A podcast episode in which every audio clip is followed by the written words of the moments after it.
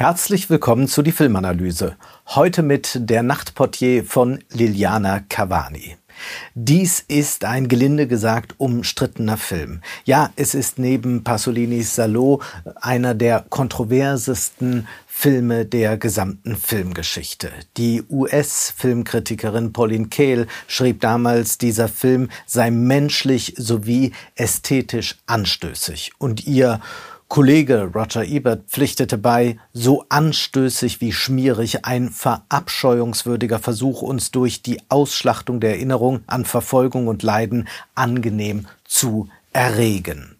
Was ist das für ein heikles Werk, das derart die Gemüter erhitzt? Was ist das für ein Werk, das zugleich von vielen als Meisterwerk verehrt wird? Nun, erst einmal ist es sinnvoll, ein bisschen den Kontext zu beleuchten. Was war damals los im Jahr 1974 in Italien? Damals setzten sich einige Regisseure mit dem Nationalsozialismus auseinander und sie kombinierten diese Auseinandersetzung mit Erotik und mit Sex. 1975 erschien der Film über ein Nazi-Bordell Salon Kitty von Tinto Brass. Einige Jahre zuvor, im Jahr 1969, hat Visconti bereits mit Die Verdammten einen Film gedreht, der zeigt, wie sehr auch der Nationalsozialismus von sexuellen Perversionen durchlaufen war. Und es gab 1975 von Pasolini, wie gesagt, Salo, die 120 Tage von Sodom, eine Absage an den Hedonismus, an die Sexualität, wenn man so möchte, denn all dies mündet doch wieder in den Faschismus. Und da kommt jetzt Liliana Cavani mit einem solchen Film, der nicht nur für die damalige Zeit ästhetisch prägend war, sondern auch die Popkultur danach immer wieder bestimmte. Zum Beispiel muss man sich nur einmal das Musikvideo zu Madonnas Justify My Love ansehen, wo Frauen in ähnlich gekleideter Weise auftreten wie Charlotte Rampling in Der Nachtportier. Cavani selbst sagte, sie wollte Liebende für die Ewigkeit auf die Leinwand bringen. Cavani war nicht unsensibel, was das Thema anbelangt. Als Dokumentarfilmerin setzte sie sich in den 60er Jahren mit dem Nationalsozialismus auseinander, beleuchtete die KZs, die Widerstandskämpfer und auch der Hauptdarsteller Dirk Bogart ist jemand, der die Schrecken des Nationalsozialismus gesehen hat. Er war bei der der Befreiung eines KZs dabei und dennoch wollte er unbedingt diesen Film machen unter der Bedingung, dass Charlotte Rampling dabei ist, die sich dazu dann leicht überreden ließ und daraus entstand auch eine sehr enge Freundschaft mit Dirk Bogart. Worum geht es nun hier? Wir sind im Jahr 1957 in Wien Dirk Bogart spielt Max, einen ehemaligen SS-Offizier, der ein Dasein im Halbdunkel fristet. Er ist Nachtportier, er ist eine zurückgezogene Existenz. Der Film hat von Anfang an eine sehr morbide getragene Stimmung. Und in diesem Hotel, das noch den Charme eines Grand Hotels hat, taucht plötzlich ein weltberühmter Dirigent mit seiner Gattin auf. Die Gattin ist Lucia Atherton. Und diese Lucia erkennt Max augenblicklich wieder und auch sie weiß sofort, wer er ist. Es gibt einen Moment des Innehaltens, der Verwirrung, denn sie kennen sich aus dem Konzentrationslager. Wenn ein ehemaliger KZ-Häftling auf einen ehemaligen KZ-Offizier trifft. So ist davon auszugehen, dass in den 50er Jahren, in der Zeit spielt der Film, sich nun eine Geschichte entrollen würde, die davon handelt, wie umgehen mit der Vergangenheit, beziehungsweise wie kann nun Gerechtigkeit hergestellt werden? Wie kann dieser KZ-Offizier nun dem Gericht ausgeliefert werden? Offenbar hat er ja über all die Jahre den unbescholtenen Bürger in Wien spielen können und niemand weiß von dem, was er einst getan hat. Liliana Cavani geht aber einen völlig anderen Weg. Die beiden sehen sich also an der Hotelrezeption. Die Verwirrung ist groß, aber doch ist bei beiden eine Intention zu verspüren, dass dies nicht die letzte Begegnung sein soll. Max hat keine Furcht vor ihr. Er hat keine Angst, dass nun alles auffliegt und er am Ende noch äh, vors Gericht muss. Und auch sie scheint keine Angst zu haben, ihrem Peiniger in diesem Hotel wieder zu begegnen.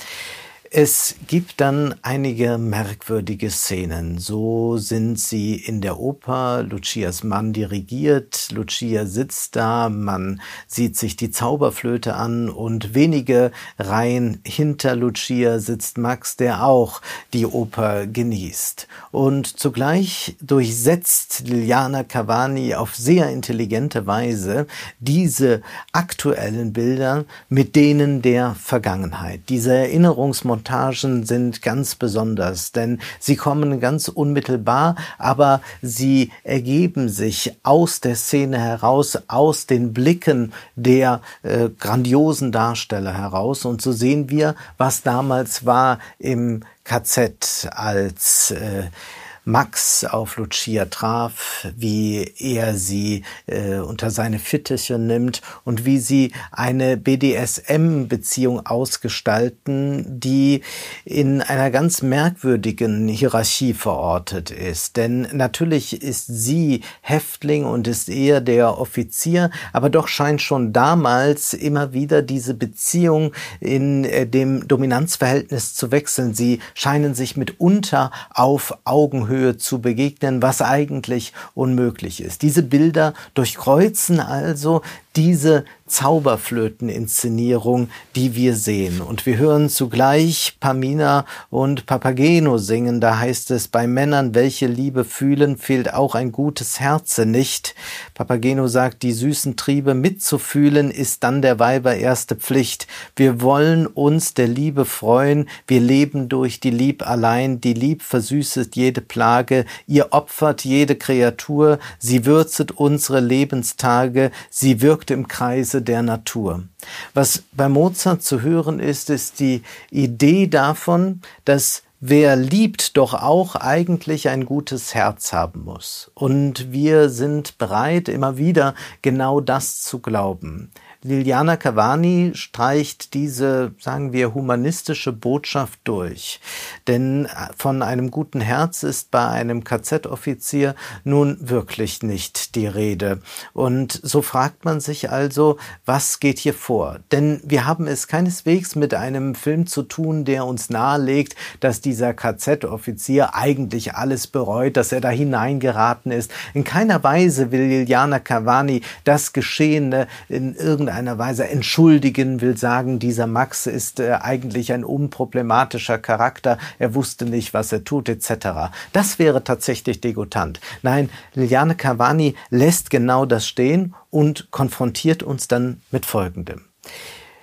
Die beiden begegnen sich im Hotel mehrmals, erst sehr zögerlich, sehr auf Distanz, aber es ist die Frau, also die, die eigentlich die Unterworfene ist, so scheint es in dieser Beziehung, die sehr viele Schritte selbst tut, die sich zum Beispiel entscheidet, in diesem Hotel zu bleiben, als ihr Mann abreisen will, da er sich ja auf einer Konzerttournee befindet.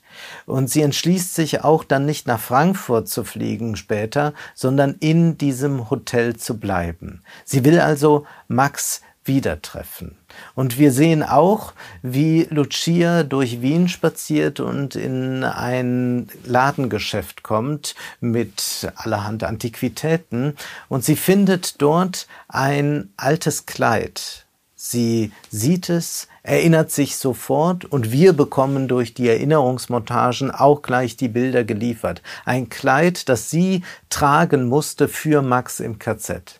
Und Lucia entscheidet sich, dieses Kleid zu kaufen, denn sie wird es wieder anziehen, wenn sie Max begegnet.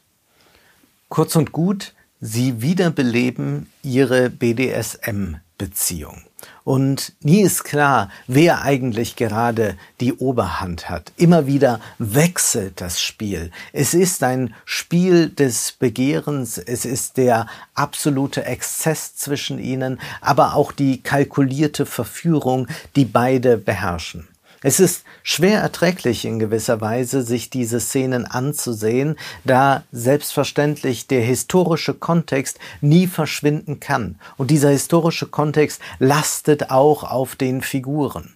Denn Max soll sich stellen, und zwar gegenüber seinen Genossen, seinen Kameraden von einst, die nun ihn verfolgen, die ihn, wenn man so möchte, entnazifizieren wollen in der Weise, dass sie sicher gehen wollen, dass nichts mehr aus der Vergangenheit wieder hochgespült werden kann. Dazu sind sie auch bereit zu morden und sie treffen sich immer wieder in einer Gruppenanalyse. In dieser werden äh, solche psychoanalytischen Versatzstücke verwendet, um klarzumachen, dass man äh, ganz frei von Schuld werden muss und wir müssen das jetzt alles durcharbeiten, damit wir dann in eine Zukunft schreiten können und nicht mehr von der Geschichte eingeholt werden können, sprich sprich, dass nicht mehr irgendwelche Zeugen von damals auftauchen, die zeigen, was eigentlich passiert ist.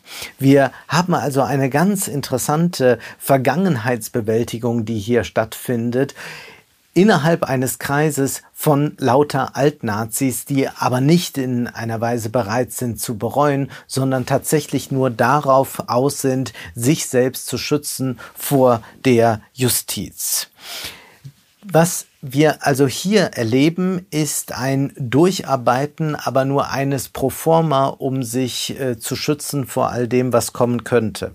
Das wirkliche Durcharbeiten, das Wiederholen der Vergangenheit, das Repetitive, das sehen wir in der Beziehung zwischen Max und Lucia, die all das, was sie damals taten, wieder aufgreifen, ein bisschen verschieben, wiederholen. Es ist ein Film der Gesten. Es ist ein Film, der sehr getragen ist. Über zwei Stunden mit einem sehr, sehr langsamen Tempo erzählt Liliana Cavani, wie dieses Begehren neu entflammt, wie es durchgearbeitet wird, wie man aber auch in gewisser Weise, wenn man in dieser, wenn man so begehrt, sich aus der Vergangenheit und aus dem Repetitiven gar nicht lösen kann. Ja, dieser Film selbst hat eine Kreisstruktur, der man nicht entkommen kann.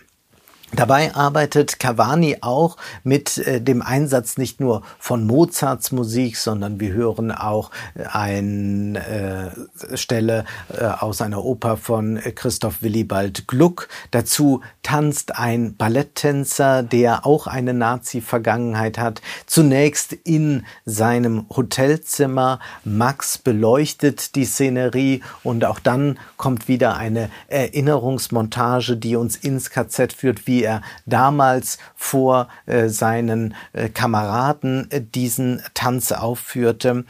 Was hier also ganz deutlich stattfindet, ist eine Ästhetisierung, die durchaus an die Schmerzgrenze geht. Denn Diliana Cavani versucht überhaupt nicht moralisch auf das Ganze zu blicken, versucht hier nicht einen Schulddiskurs verbal zu verhandeln, sondern sie zeigt uns immer wieder auch die Schönheit und das ist etwas, womit wir sehr, sehr schlecht umgehen können.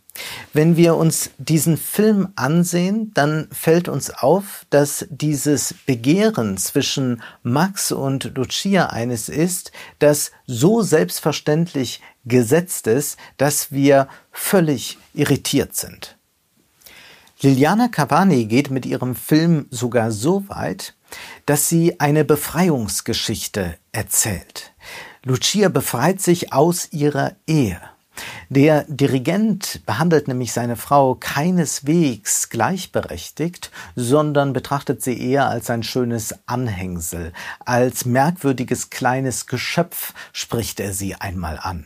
Ganz anders ist Max zu Lucia, der durchaus in ihr ein Subjekt sieht. Und wir müssen bei Subjekt ja auch immer bedenken, dass im Subjekt auch das Unterworfene schon steckt.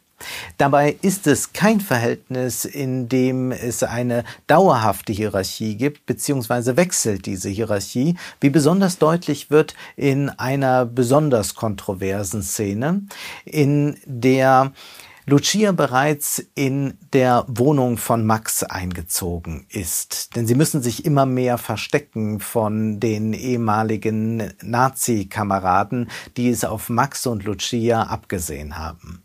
Wir sehen nun, wie Lucia ins Badezimmer rennt, die Tür hinter sich verschließt. Max will ihr nachkommen, aber er kommt zunächst nicht hinein. Sie wirft eine Parfumflasche um, diese zerbricht auf dem Boden, dann öffnet sie die Tür und Max tritt in die Scherben und er genießt es. Und dann schiebt sie ihre Hand unter Max Füße und er tritt noch einmal zu und sie genießen es beide gleichermaßen. Das ist schwer aushaltbar, was da eigentlich vor sich geht. Was sehen wir hier für eine eigenartige Form des Begehrens? Der Filmwissenschaftler Markus Stiegelegger schreibt dazu in seinem Buch Sadiko Narzista folgendes. Das eigentlich obszöne Potenzial dieses Films liegt nicht in seinem Thema oder der unverblümten Darstellung sadomasochistischer Handlungen, sondern in der Tatsache, dass Liliana Cavani die Begierde unkommentiert für sich stehen lässt. Sie ermöglicht nicht den geringsten Zweifel an der Intensität der Gefühle und der Folgerichtigkeit des Weges von Max und Lucia aufkommen. Eine Leidenschaft, die unter diesen Bedingungen brennt, so scheint der Subtext des Films zu behaupten, kann nur im Tod eine Erfüllung finden. Nun, dies in der Tat ist richtig, aber es stellt sich damit auch ein Problem.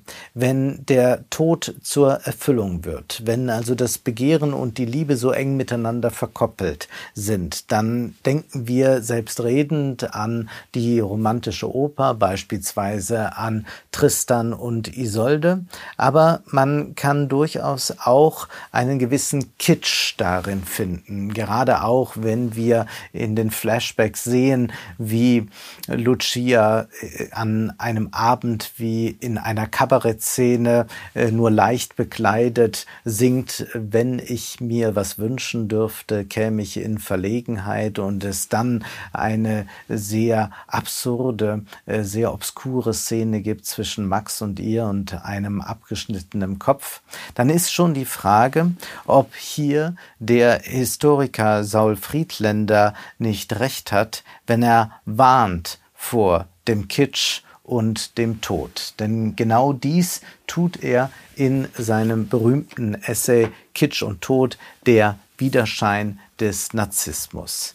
Er schreibt, die Aufmerksamkeit verlagert sich schrittweise von der Evokation des Narzissmus selbst, vom Grauen und Schmerz, selbst wenn durch die Zeit gemildert und verwandelt in leise Klage und endlose Meditation, zu wollüstiger Beklemmung und hinreißenden Bildern, Bildern, die man unentwegt weiter sehen will. Das Ergebnis mag ein Meisterwerk sein, aber ein Meisterwerk, bei dem man das Gefühl haben kann, dass es in der falschen Tonart steht.